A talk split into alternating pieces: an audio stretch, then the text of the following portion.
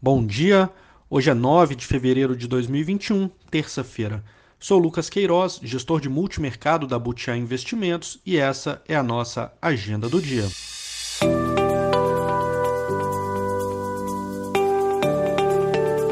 Começando pelo exterior, na agenda hoje nos Estados Unidos, às 9 horas, terá a divulgação da Agência de Inteligência Energética, que apresentará suas previsões de demanda e oferta para os combustíveis para este ano.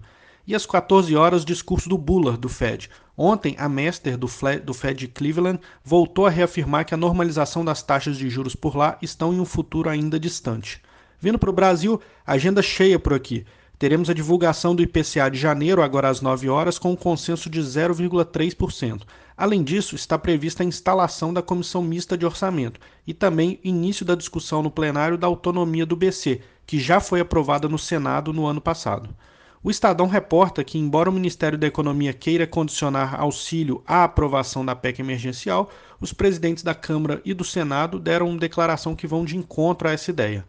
Indo para os mercados, o S&P cai 0,11 e o Nasdaq 0,12 nos Estados Unidos. Os índices europeus operam com desvalorização média de 0,55. Nas moedas, o índice dólar perde força com receio de inflação.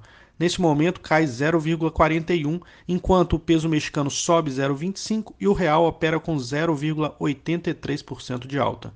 Essas são as principais notícias de hoje. Obrigado, um bom dia a todos e até amanhã.